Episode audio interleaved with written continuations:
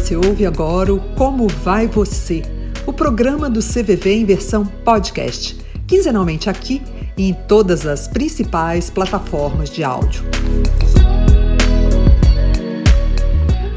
Olá, está no ar mais uma edição do Como Vai Você, o programa do CVV, Centro de Valorização da Vida, serviço voluntário de apoio emocional e prevenção do suicídio. Eu sou a Leila e hoje, dia em que começa o Setembro Amarelo, nosso assunto, como não poderia deixar de ser, é esse movimento que ano a ano vem ganhando cada vez mais espaço na sociedade. Só que aí surgiu um alerta. Se falar sobre prevenção do suicídio é importante, falar de forma responsável é fundamental. O assunto não pode ser banalizado e muito menos causar ainda mais sofrimento em quem já está com dor, quem já está vulnerável. A ideia inicial do, da campanha do Setembro Amarelo é estimular as pessoas a oferecerem e também a buscarem ajuda. Mas será que é isso mesmo que vem acontecendo? Ou será que, de alguma forma, o Setembro Amarelo pode contribuir para ampliar o sofrimento de quem já está vulnerável? É sobre esse tema que nós vamos conversar no programa de hoje. Quem está aqui conosco é o psiquiatra Fernando Fernandes. Ele é professor, palestra nessa área, tem um vasto trabalho e vai conversar um pouco mais, ajudar a gente a entender esse assunto, esse fenômeno que é tão complexo e multifatorial. Doutor Fernando, muito obrigada por aceitar o nosso convite. Seja bem-vindo para a gente conversar sobre esse tema tão importante. Leila, eu que agradeço o convite. É sempre um prazer estar com o pessoal do CVV. Vamos, vamos conversar então. Que ótimo. Doutor Fernando, então, vamos começar por, por essa questão que é delicada, né? Assim, o setembro ele vem ano a ano crescendo, ganha espaço, né? Mais e mais pessoas a gente percebe falando sobre esse tema, mas sempre fica a dúvida, é, esse, esse, excesso de exposição, ele pode contribuir de alguma forma para quem já está vulnerável fique ainda mais em sofrimento e até mesmo contribuir de alguma forma para a ideação suicida? Olha, é excelente, excelente essa essa avaliação, essa autoavaliação que a gente tem que fazer, todas as pessoas envolvidas na campanha do Setembro Amarelo, né? Quando começou lá em 2015, eu lembro, Leila, que era muito comum é, a seguinte frase: é preciso falar sobre suicídio.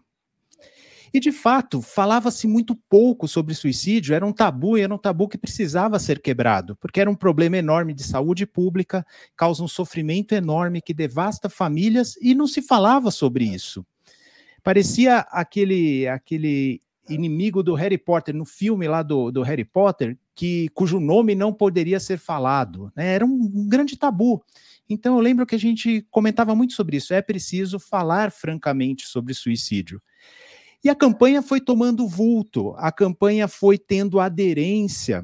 Né? Deu certo, deu muito certo, mas logo as pessoas envolvidas com a campanha, né, contou aí com a iniciativa do CVV, da Associação Brasileira de Psiquiatria, e logo a sociedade inteira abraçou isso. E como tudo que é muito difundido, aí surgem alguns problemas que vêm dessa difusão disseminada. E aí a gente começou a pensar assim: olha, é preciso falar, mas é preciso falar corretamente sobre suicídio. Ou, em outras palavras, é preciso falar corretamente sobre prevenção de suicídio.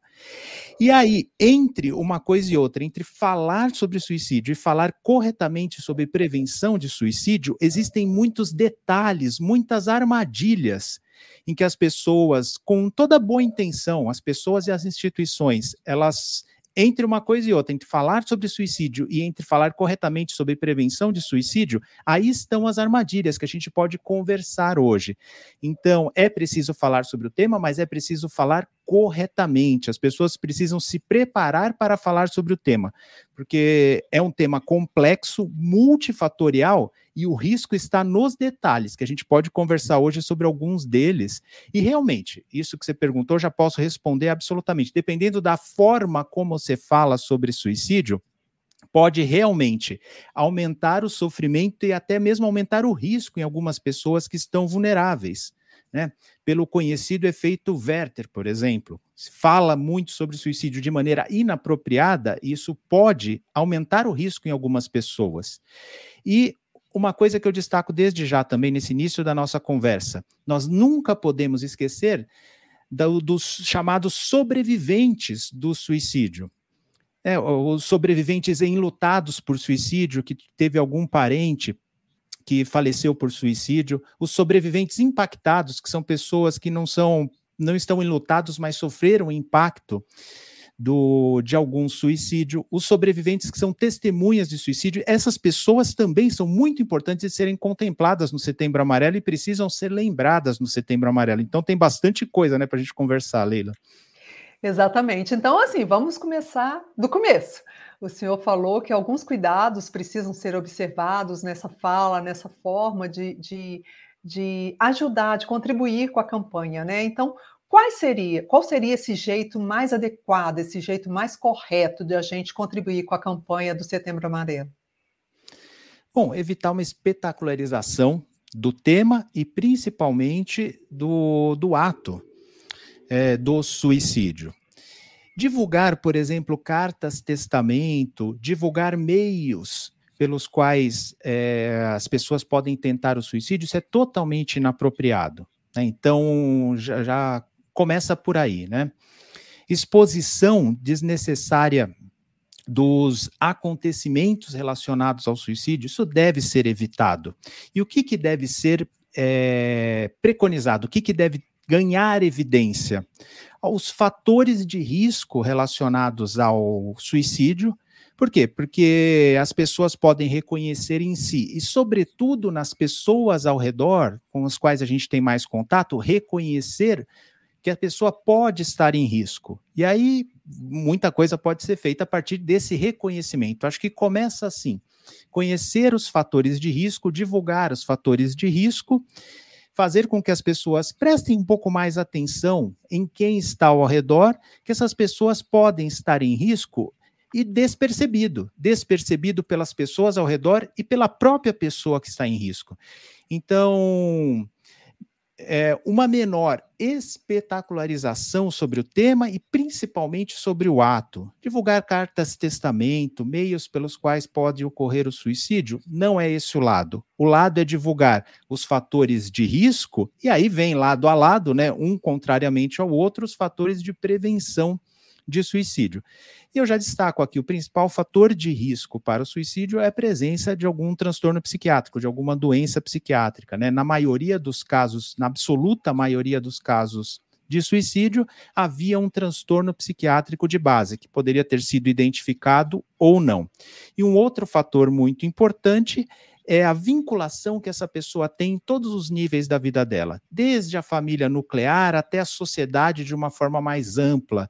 Quanto mais vínculos e vínculos de qualidade essa pessoa tem, mais protegida ela está contra o suicídio, é, ainda que exista o risco de algum transtorno psiquiátrico. Os vínculos que essa pessoa tem, se forem de boa qualidade, essa pessoa está mais protegida contra o suicídio. Certo. É, e, e, aí o senhor falou essa questão da, da, da prevenção, né? É, então, o caminho seria falar menos sobre suicídio, mais sobre formas de buscar ajudas, mais sobre formas de identificar sinais, de prestar atenção às próprias emoções. O caminho seria mais esse, divulgar menos números, né? E mais formas de ajuda? Seria por aí? Eu acho que sim. Eu acho que é por aí. E Leila, você entendeu exatamente o que eu quis dizer com essa introdução que eu fiz, né? Ok, o problema está aí. Ele precisa ser reconhecido, é preciso falar sobre ele. Isso já tem sido feito, mas a gente precisa dar mais ênfase a isso. Ok, como que a gente vai prevenir? Como que a gente vai ajudar? Né? Muita gente se sente muito impotente, por exemplo, é, uma vez reconhecendo o risco. Falou assim, pô, essa pessoa está adoecida essa pessoa ela não tem, não tem vínculos fortes, essa pessoa ela está muito solitária, essa pessoa, por exemplo, está usando muito álcool ou outra substância. Eu estou vendo que ela está em risco e muita gente se sente impotente em como ajudar. Será que esse já não é um foco bacana? Pô, como que você ajuda essa pessoa? Né? Em primeiro lugar, disponibilizando seu tempo e sua atenção para ela, para ouvir essa pessoa no que ela tem para dizer, no que ela precisa dizer, que é um trabalho essencial que o CVV faz, mas o CVV não tem braço suficiente. Eu uhum. conversei hoje à tarde com o senhor Ivo e essa questão veio à tona. O CVV não tem braço suficiente. Esse é um trabalho de todos nós, porque a imensa maioria das pessoas que estão em risco de suicídio, ela não tem contato com um profissional, muito menos um profissional de saúde mental. Então, é um trabalho de todos nós. O CVV faz um trabalho fabuloso, imensurável mas ainda assim falta abraço e ainda assim muitas pessoas não chegam ao CVV. Então esse tem que ser um trabalho nosso, reconhecer essas pessoas que estão em sofrimento, passando por uma dificuldade. Essa dificuldade pode estar associada a um transtorno psiquiátrico. Esse é um segundo momento. Acho que o primeiro momento é reconhecer que a pessoa está diferente do normal dela e prestar uma atenção, prestar um apoio, prestar uma escuta para essa pessoa. Vendo um problema ali, recomendar que essa pessoa busque ajuda ou você mesmo tomar atitude para ajudar essa pessoa. Se a pessoa não tem vínculo, talvez você é, seja o vínculo que ela possa ter naquele momento que vá trazer alguma promoção. É, de segurança para essa pessoa. Então, é bem por isso, é bem para esse lado, Leila, que tem que ser. Menos número, menos curiosidade, a ideia não é encarar o suicídio como uma curiosidade e às vezes até, infelizmente, como uma curiosidade mórbida. Muitas vezes as pessoas levam para esse lado. Não, é para pensar assim, tá, existe o problema, como que eu posso reconhecer pessoas em risco e como eu posso prestar uma ajuda para trazer alguma segurança para essa pessoa, até que ele encontre uma ajuda especializada ou coisa parecida. Então, doutor Fernando, o senhor falou uma coisa super importante, que é essa questão de de a prevenção do suicídio ser uma tarefa para muitas mãos, né? No, o fenômeno é complexo, cada vez mais a gente vê que os números estão crescendo, sobretudo nas Américas, e então todo mundo pode e deve contribuir de alguma forma. E um outro ponto também que eu queria destacar é que o senhor falou da importância de todo mundo ajudar e às vezes até formar, fazer um vínculo, né? Então, assim, a, a, campanha da, da IASP, Associação Internacional para a Prevenção do Suicídio, é exatamente essa, criando esperança por meio da ação, que é, de repente, você vê que a pessoa do seu lado não está muito legal, necessariamente você não precisa abordar o tema suicídio com ela ou falar algo assim, mas você pode contribuir ali para o bem-estar, ainda que momentâneo. Seria isso que o senhor quis dizer? Assim, eu queria que o senhor, o senhor falasse um pouquinho sobre essa, essa essa possibilidade de todos nós atuarmos, porque muitas pessoas querem ajudar, mas não sabem, ah, mas como que eu vou ajudar? Eu não sei falar sobre isso, eu não tenho condições, eu, eu, eu fico com medo do que a pessoa pode me responder. Então, assim, de uma forma é, é, simples, eu queria que o senhor comentasse o que, que é cada um de nós pode fazer dentro do universo em que a gente está inserido.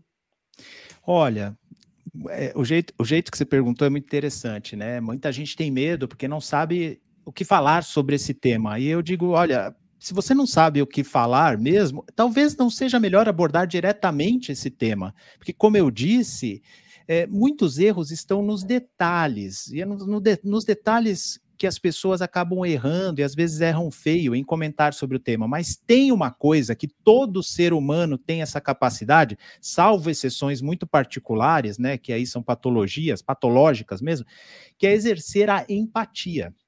O que, que é empatia? Né? Muita gente fala assim, a empatia é se colocar no lugar do outro. Na verdade, essa, essa situação, é, essa imagem nem existe, se colocar no lugar do outro. Não é por aí. O que, que é empatia? É você compreender o estado mental da outra pessoa e isso vai ter uma repercussão emocional em você. E dessa interação que surge a empatia. E essa é uma capacidade inata do ser humano e é uma capacidade quase sobrenatural do ser humano de reconhecer quando um vínculo empático acontece. Isso está ao alcance de todos nós. Só que para compreender o estado mental da outra pessoa, qual é a primeira coisa que você tem que fazer? Ter um tempo para ouvir essa pessoa. E ouvir com total interesse. É, muitas vezes a gente é mais pronto em querer aconselhar, querer é, determinar o que é melhor para essa pessoa, querer direcionar essa pessoa do que ouvir. E é por isso que eu aprendi demais com o CVV em todos esses anos aqui que eu tenho contato com o CVV, porque a grande aptidão do CVV é isso, ouvir as pessoas de uma maneira empática, mas isso todos nós temos que exercitar.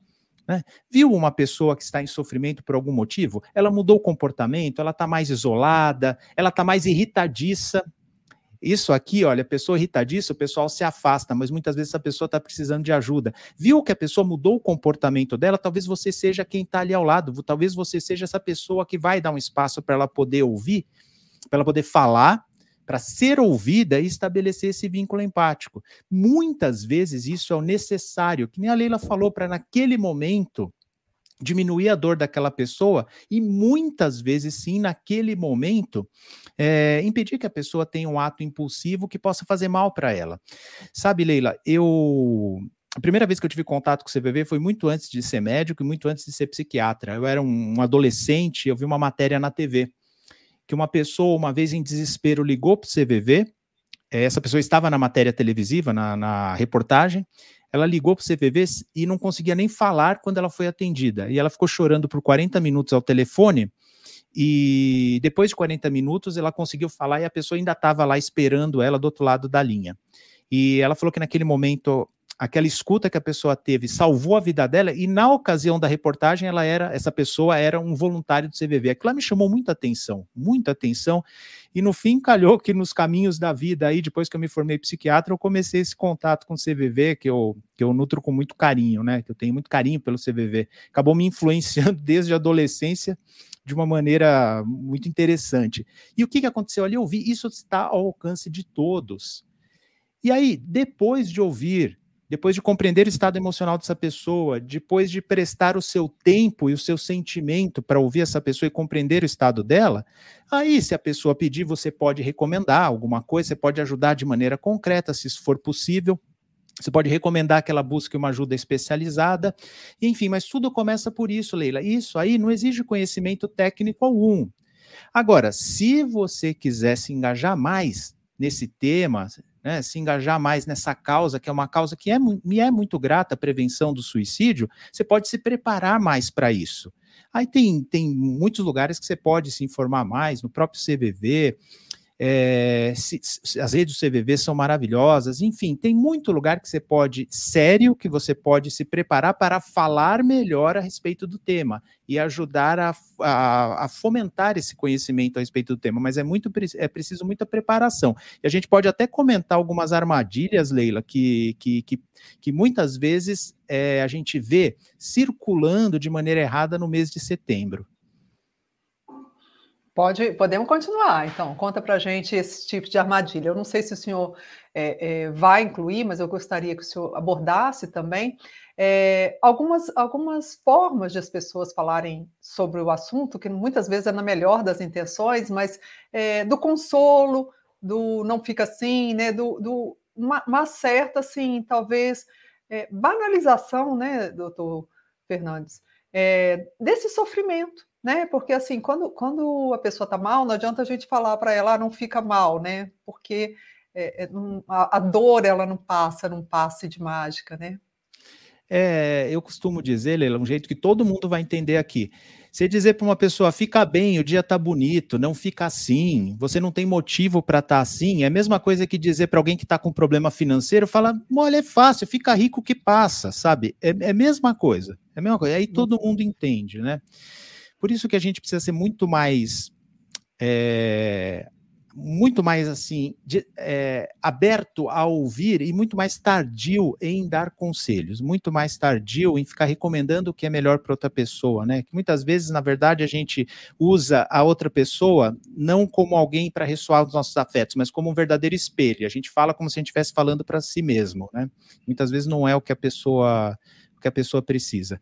Então, é, muitas vezes na melhor das intenções e, e, querendo até animar a outra pessoa, a gente acaba até colocando uma carga a mais e uma culpa nessa pessoa. A pessoa fala assim: é mesmo, eu não tenho motivo para estar mal, é, e mesmo assim eu estou ficando mal. Eu estou mobilizando aqui a atenção da minha família, a preocupação da minha família, a preocupação dos meus amigos. Ou seja, eu não presto mesmo. Então acaba até muitas vezes aumentando a culpa, a culpa da pessoa.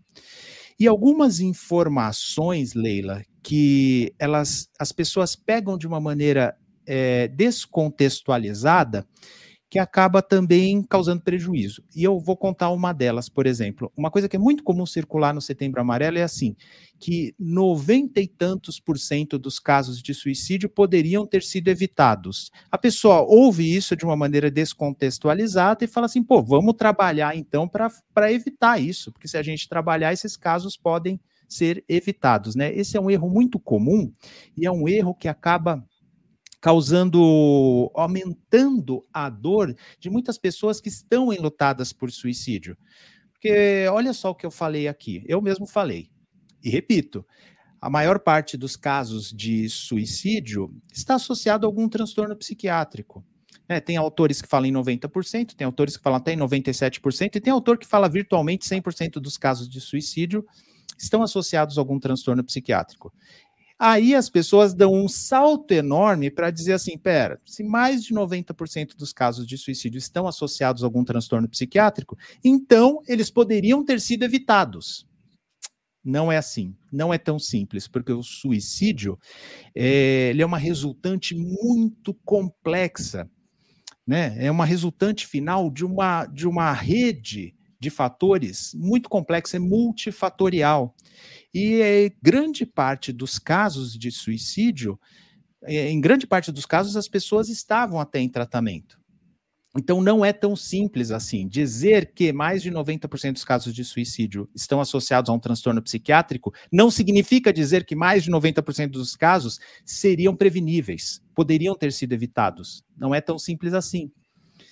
Outra coisa que eu falei aqui, a qualidade dos vínculos que a pessoa tem protege. Isso é, isso é muito conhecido, não apenas contra o suicídio. A qualidade dos vínculos que a pessoa tem ao longo da vida é a coisa mais importante para determinar a satisfação ao longo da vida, a felicidade que a pessoa tem, a sensação de plenitude que a pessoa tem ao longo da vida. Nada é mais importante que os vínculos. Pois bem, mas muitas vezes uma pessoa que é vítima de suicídio está fazendo tratamento do seu transtorno, tanto médico quanto psicológico. Muitas vezes tem uma família maravilhosa, uma família que dá todo o apoio, a pessoa tem bons vínculos, e mesmo assim, tristemente, o suicídio acontece. Então, é, lidar com os fatores de risco é, é, uma coisa que é necessária. A gente tem que conhecer os fatores de risco e, obviamente, em contrapartida, né, de forma oposta, conhecer os fatores de prevenção. Mas lidar com a temática do suicídio é algo que gera bastante impotência até em quem se dedica ao tema. Não, sabe, é, o, o tema gera uma sensação de impotência em todo mundo, mas até em quem estuda muito o tema. Por quê? Porque nunca todas as variáveis estão na nossa mão. A gente tenta fazer o possível para prevenir. Mas, tristemente, muitas vezes ele, o suicídio acontece mesmo quando a gente tenta tomar todas as atitudes para preveni-lo. Então, esse é um dado, por exemplo, que ele é de forma, ele é disseminado aí, e quando ele é pegado de uma forma isolada, sem o contexto todo do, do, do suicídio, muitas vezes acaba aumentando o sofrimento em pessoas enlutadas por suicídio. Então, esse é um dos pontos. Né? Outro ponto, Leila, é na linguagem a linguagem é uma coisa poderosa, né? A linguagem é uma coisa que é importante. A gente tem que tomar cuidado com a forma que a gente usa a linguagem, né? Eu acho que existe até um certo patrulhamento da linguagem, um pouco exagerado nos dias atuais, mas em alguns pontos a gente tem que tomar cuidado sim, porque vale muito a pena e é bastante necessário. Por exemplo, uma coisa que as pessoas enlutadas por suicídio incomoda essas pessoas é usar o verbo cometer suicídio para uma pessoa que foi vítima de suicídio. E por que isso? Uma vez eu conversei até com um professor de português, ele falou: Fernando, não há nenhum problema, porque na raiz da palavra cometer, o uso lá antigo da palavra cometer, poderia ser para cometer qualquer coisa, seria ser fazer qualquer ato. Porém, o uso da palavra cometer se consagrou para coisas negativas, em geral, crimes e contravenções. Então, cometer suicídio seria uma, um termo em que está implícito uma conotação de culpa para a pessoa que cometeu. É, é um cuidado que a gente precisa ter, por quê? Porque as pessoas enlutadas por suicídio acabam se incomodando com isso. Então, é, olha só, eu peguei um conceito, um dado estatístico isolado, mal interpretado, que acaba não soando legal. Agora eu peguei um uso da linguagem, né, que acaba pegando mal também. Ou seja, são detalhes Quer ver uma outra coisa que, que não é legal? É uma coisa também da linguagem. Olha como a linguagem é poderosa. Tem casos no português quando um adjetivo se transforma em substantivo. Mas o que isso tem a ver com suicídio? Quando a gente se refere à pessoa que foi vítima de suicídio, a pessoa que faleceu por suicídio, como o suicida. O que, que a gente está fazendo quando a gente fala isso? A gente está definindo a pessoa pelo seu ato derradeiro. Mas aquela pessoa era uma filha, era uma estudante, era um pai, era um trabalhador, era um músico, era um artista, era uma pessoa que tinha planos, uma pessoa que teve sonhos e que, infelizmente, num ato de desespero, tirou a própria vida. Mas ela não pode ser definida pelo, por esse seu ato derradeiro, né? Sabe, Leila, é... muita gente não sabe, mas Santos Dumont morreu por suicídio. É curioso, pouca gente sabe isso. Por quê? Porque foi uma pessoa que teve tantas realizações é, reconhecidas na vida dela que seria muito limitante chamar o Santos Dumont de suicida. Na verdade, Santos Dumont, um grande inventor, pessoa inteligente, inventor do avião, e ninguém associa isso, né? Só que aquela pessoa anônima que faleceu por suicídio, do mesmo jeito que as realizações de Santos Dumont foram muito importantes, né? Aquela pessoa, ela foi a pessoa mais importante da vida de alguém, né? Um jovem, por exemplo, que falece por suicídio, era a coisa mais importante na vida de um pai, de uma mãe, de um irmão, de um namorado, né? Um pai que falece por suicídio era a coisa mais importante na estrutura de uma família. Né? Então, se as realizações de Santos Dumont são importantes, o valor humano daquela pessoa que foi vítima de suicídio para as pessoas que estão ao redor são igualmente ou mais importantes. Né? Então, muito cuidado com a linguagem. Na psiquiatria, eu sempre tento, com muita delicadeza e muito carinho, ir é, orientando as pessoas. Por exemplo, eu não, não me defino um paciente meu que sofre de depressão, eu nunca falo o paciente depressivo. Não, eu falo o paciente em depressão. Né? Porque eu não defino a pessoa pela condição dela de ter depressão.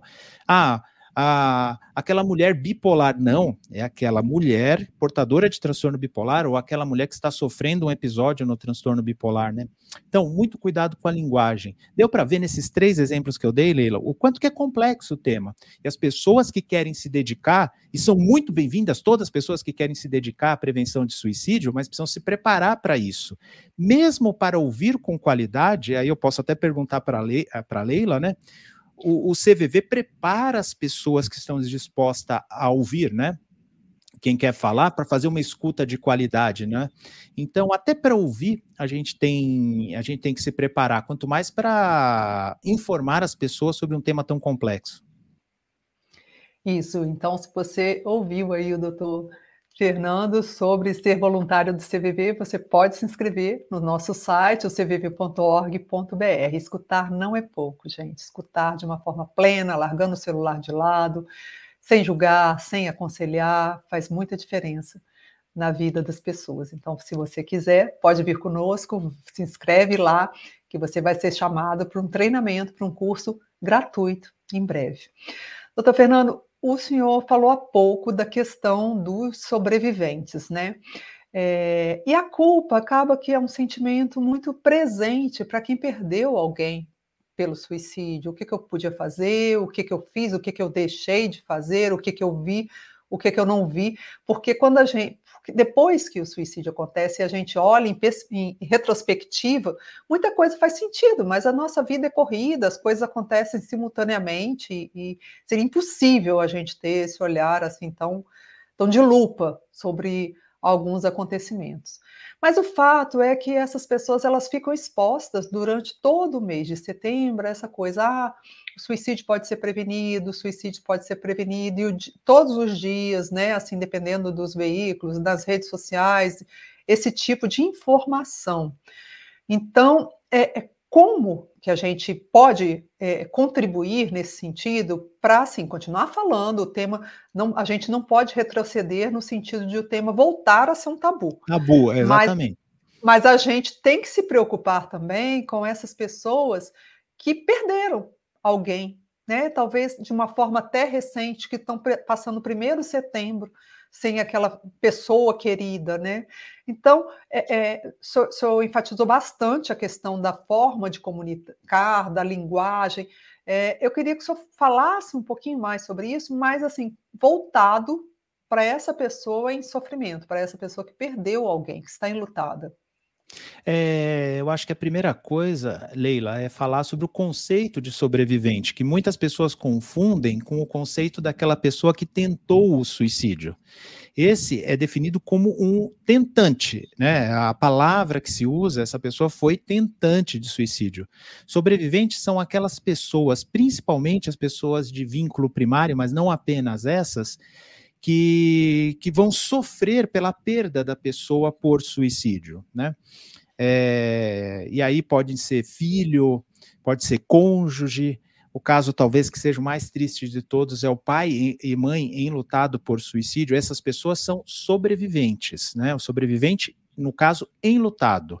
Tem aquele sobrevivente que é impactado o amigo próximo, o colega de trabalho, tem aquele sobrevivente que foi testemunha, que viu muitas vezes um ato suicida e aquilo lá impactou também, né, essa pessoa, aquilo lá mexeu também com essa pessoa. Então todos esses são sobreviventes. Então esse é o conceito de sobrevivente.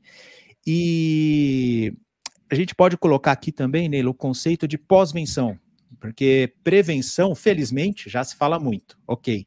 Mas pós-venção, às vezes se fala pouco, que é o trabalho com essas pessoas sobreviventes do suicídio, porque essas pessoas, elas têm é, muito bem documentado já um risco maior também de, de serem vítimas de suicídio. Então é preciso um trabalho de acolhimento para essas pessoas.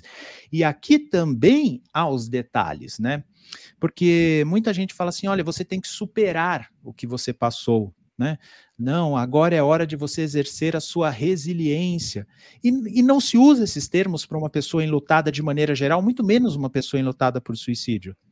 Né? Porque a resiliência faz menção ao quê? Uma qualidade, é um termo que vem da engenharia, que fala da qualidade de um material, de sofrer tensão, torção, tração, pressão e voltar à configuração original dele sem nenhuma fissura, né, sem nenhum dano permanente. E não é o que acontece na pessoa enlutada de maneira geral, e muito menos na pessoa enlutada por suicídio. Né? O que precisa se trabalhar é a aceitação, a transformação e o fortalecimento. Então, ouvir coisas como essa, você precisa superar, meu Deus, não se supera isso. Uma vez Leila, eu participei num, num, simpósio na Argentina, não era um simpósio sobre prevenção de suicídio, era um simpósio de psiquiatria, mas eu, eu conheci um velhinho na época, nem sei se está vivo ainda, que é um psiquiatra famoso canadense chamado David Sheehan, né? É, e ele contou que ele havia perdido o filho dele há 30 anos e ele falava que não havia um dia da vida que ele não lembrava do filho com aquela nostalgia. É lógico, o sentimento se transforma, não é com aquela mesma carga angustiosa de antes. Mas as pessoas se transformam e nunca mais voltam a ser o que era antes. Eu conversei hoje à tarde com o senhor Ivo Oliveira, que faz um trabalho maravilhoso é, de acolhimento, né, para pessoas enlutadas por suicídio, e ele é, é um pai enlutado por suicídio, perdeu a filhinha dele, é, aos 18 anos. Né, em 2014 ele perdeu a filhinha dele. E ele falou que uma vez um, um pai enlutado falou para ele: Olha, eu tenho uma impressão dentro de mim que eu não vou conseguir voltar a ser como antes. E aí ele falou assim: Olha, é, o quanto antes, não com essas palavras, mas quase isso, falou assim: Olha, é, de fato você não vai voltar a ser como antes, você precisa encarar isso que você vai se transformar. Nenhuma pessoa que, é, que passa pelo luto, sobretudo luto por suicídio, volta a ser o que era antes. E a gente precisa tomar muito cuidado. Eu, depois que eu conheci o trabalho do senhor Ivo Oliveira, né, da senhora Terezinha Máximo também, em uma palestra que eu dei no Centro de Operações da Polícia, eu prometi para eles e para mim mesmo, principalmente, que eu nunca mais ia falar de prevenção de suicídio sem lembrar das pessoas enlutadas por suicídio. Suicídio é multifatorial, como eu falei, essas famílias eram boas famílias, famílias cheias de vínculo, cuidavam do seu ente querido, né? Cuidavam lá do seu filho. A filhinha, por exemplo, do senhor Ivo fazia tratamento psicológico, tratamento psiquiátrico, tinha um pai presente, tinha bons vínculos, mesmo assim o suicídio aconteceu. Então é preciso lembrar, nunca as variáveis estão todas na nossa mão. E isso ajuda o quê? A minimizar a culpa dessas pessoas. Né? Nunca nós vamos perceber todos os detalhes ou indícios de que a pessoa possa estar num risco iminente. E muitas vezes, Leila, essa é uma outra coisa que se fala de maneira errônea. Muitas vezes a pessoa não dá o sinal. Muitas vezes não dá. Muitas vezes acontece no ato impulsivo. Né? Então, dizer que a pessoa sempre dá sinal também não é uma verdade. Então, olha só, como você falou, a gente não pode deixar o tema voltar a ser tabu.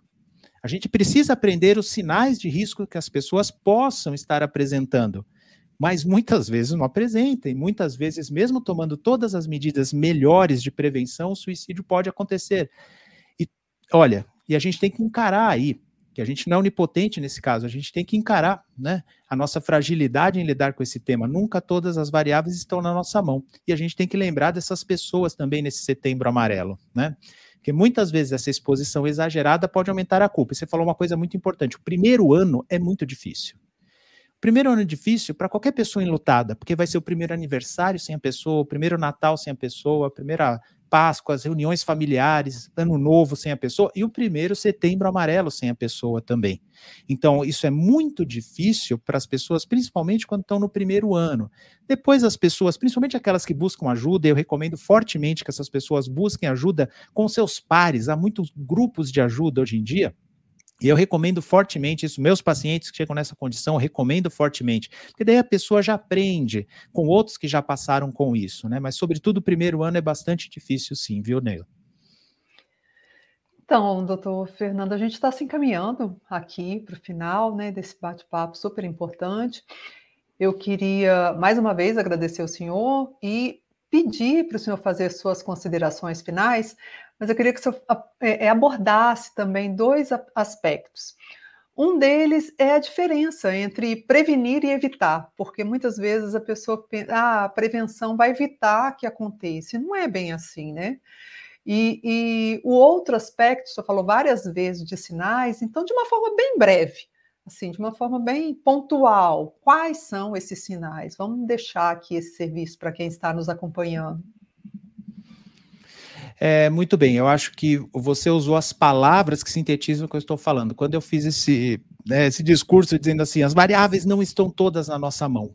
Né? É verdade. Então a gente pode usar as medidas de prevenção para colocar as chances mais a nosso favor e a favor da proteção das pessoas que estão em risco. Mas não existe uma regra, né? não existe uma bala de prata para a gente evitar né? Então, a gente fala em prevenção nesse sentido, tomando todas as medidas para minimizar os riscos e colocar todas as chances a favor da vida. Mas mesmo assim, às vezes, a gente não vai conseguir evitar todos, casos, às vezes, isso não vai acontecer. Então, vamos, vamos colocar as chances a favor da vida, mas a gente não vai conseguir evitar sempre. Né? Então, esse é um ponto. As variáveis não estão todas na, na nossa mão. Olha, quanto a reconhecer os sinais que estão à nossa volta, acho que a primeira coisa, atenção melhor às pessoas que estão ao redor. Alguma pessoa mudou o comportamento. Olha, você não precisa ser psicopatologista, você não precisa ser psicólogo ou psiquiatra para reconhecer sinais de transtornos psiquiátricos, mas você pode reconhecer sim uma mudança de comportamento brusca. A pessoa era mais comunicativa, está mais calada, a pessoa era mais sociável, está mais isolada. A pessoa era uma pessoa dócil, risonha, tá uma pessoa mais hostil, agressiva, e nesses casos a maioria do pessoal se afasta. Ah, isso aí tá azedo, se afasta, quando na verdade é, pode ser o momento que a pessoa mais está precisando de ajuda. E aí você pode fazer o quê? Se aproximar, ouvir, fazer o que a gente conversou aqui, prestar aquela escuta de qualidade, dedicar um tempo a essa pessoa. Se a pessoa der abertura, pedir, pode, não tem porquê também não, dar um conselho, recomendar que ela busque ajuda, mas em primeiro lugar ouvir essa pessoa, ter um vínculo empático e ser de fato o vínculo que ela possa precisar, né, naquele momento. E por falar em vínculos, um fator de risco muito grande para suicídio é o isolamento, é a pessoa sem um vínculo social, aquela pessoa que não tem uma referência para ter aquele ombro amigo para ajudá-la, seja na família, seja amigos próximos, uma pessoa que tem poucos vínculos sociais, seja no trabalho, está desempregada, seja na vida social dela, se desapegou de entidades que ela frequentava, por exemplo, de, de comunidades que ela frequentava, essas pessoas estão mais em risco. Um outro fator de risco bastante importante, o uso de álcool ou outras substâncias. Uma pessoa que está abusando de álcool ou outras substâncias, é, também está em risco. Se a gente fizer essa somatória de fatores de risco, talvez a gente consiga reconhecer pessoas que precisam aí de um cuidado, pessoas que merecem a, a nossa atenção. Então, isso está ao alcance de todos nós. Se você quiser se dedicar mais a essa causa do Setembro Amarelo, a prevenção e pós-venção de suicídio, aí a gente precisa estudar um pouco mais. Aí você pode se dedicar ao tema para é, ser um formador e disseminador de informação boa, informação adequada a respeito do tema. Mas esse primeiro contato que eu falei, essa primeira é, observância ao redor e reconhecer esses sinais está ao alcance de todos nós, viu, Leila? Tá certo, doutor Fernando. Muito obrigada pela sua participação. A gente chega aqui ao final de mais uma edição do Como Vai Você. Hoje o nosso bate-papo foi sobre o Setembro Amarelo, a importância de quebrar tabus, mas também de falar de forma responsável. A gente quer convidar você a acompanhar nossas redes sociais durante todo esse mês de setembro. A gente vai trazer informações que possam ajudar você a entender um pouco mais esse fenômeno complexo, a saber como reconhecer os sinais, como ajudar quem está por perto e até a buscar ajuda. Então, fique ligado, CVV Oficial, estamos em todas as plataformas, Instagram, TikTok, Facebook, a que você tiver mais afinidade. E se você quiser ouvir esse e outros programas, vai lá no nosso canal no YouTube, o CVV Oficial ou nas principais plataformas de áudio, se você preferir um podcast. É isso, muito obrigada pela audiência e até a próxima. Acolher, receber alguém, aceitar algo, dar ouvido, levar em consideração, admitir alguém em seu convívio, abrigar-se, refugiar-se, atender, escutar, ouvir. Bora praticar o acolhimento? Acolher é cuidar. Setembro Amarelo, mês dedicado à prevenção do suicídio. Ligue 188 ou acesse cvv.org.br.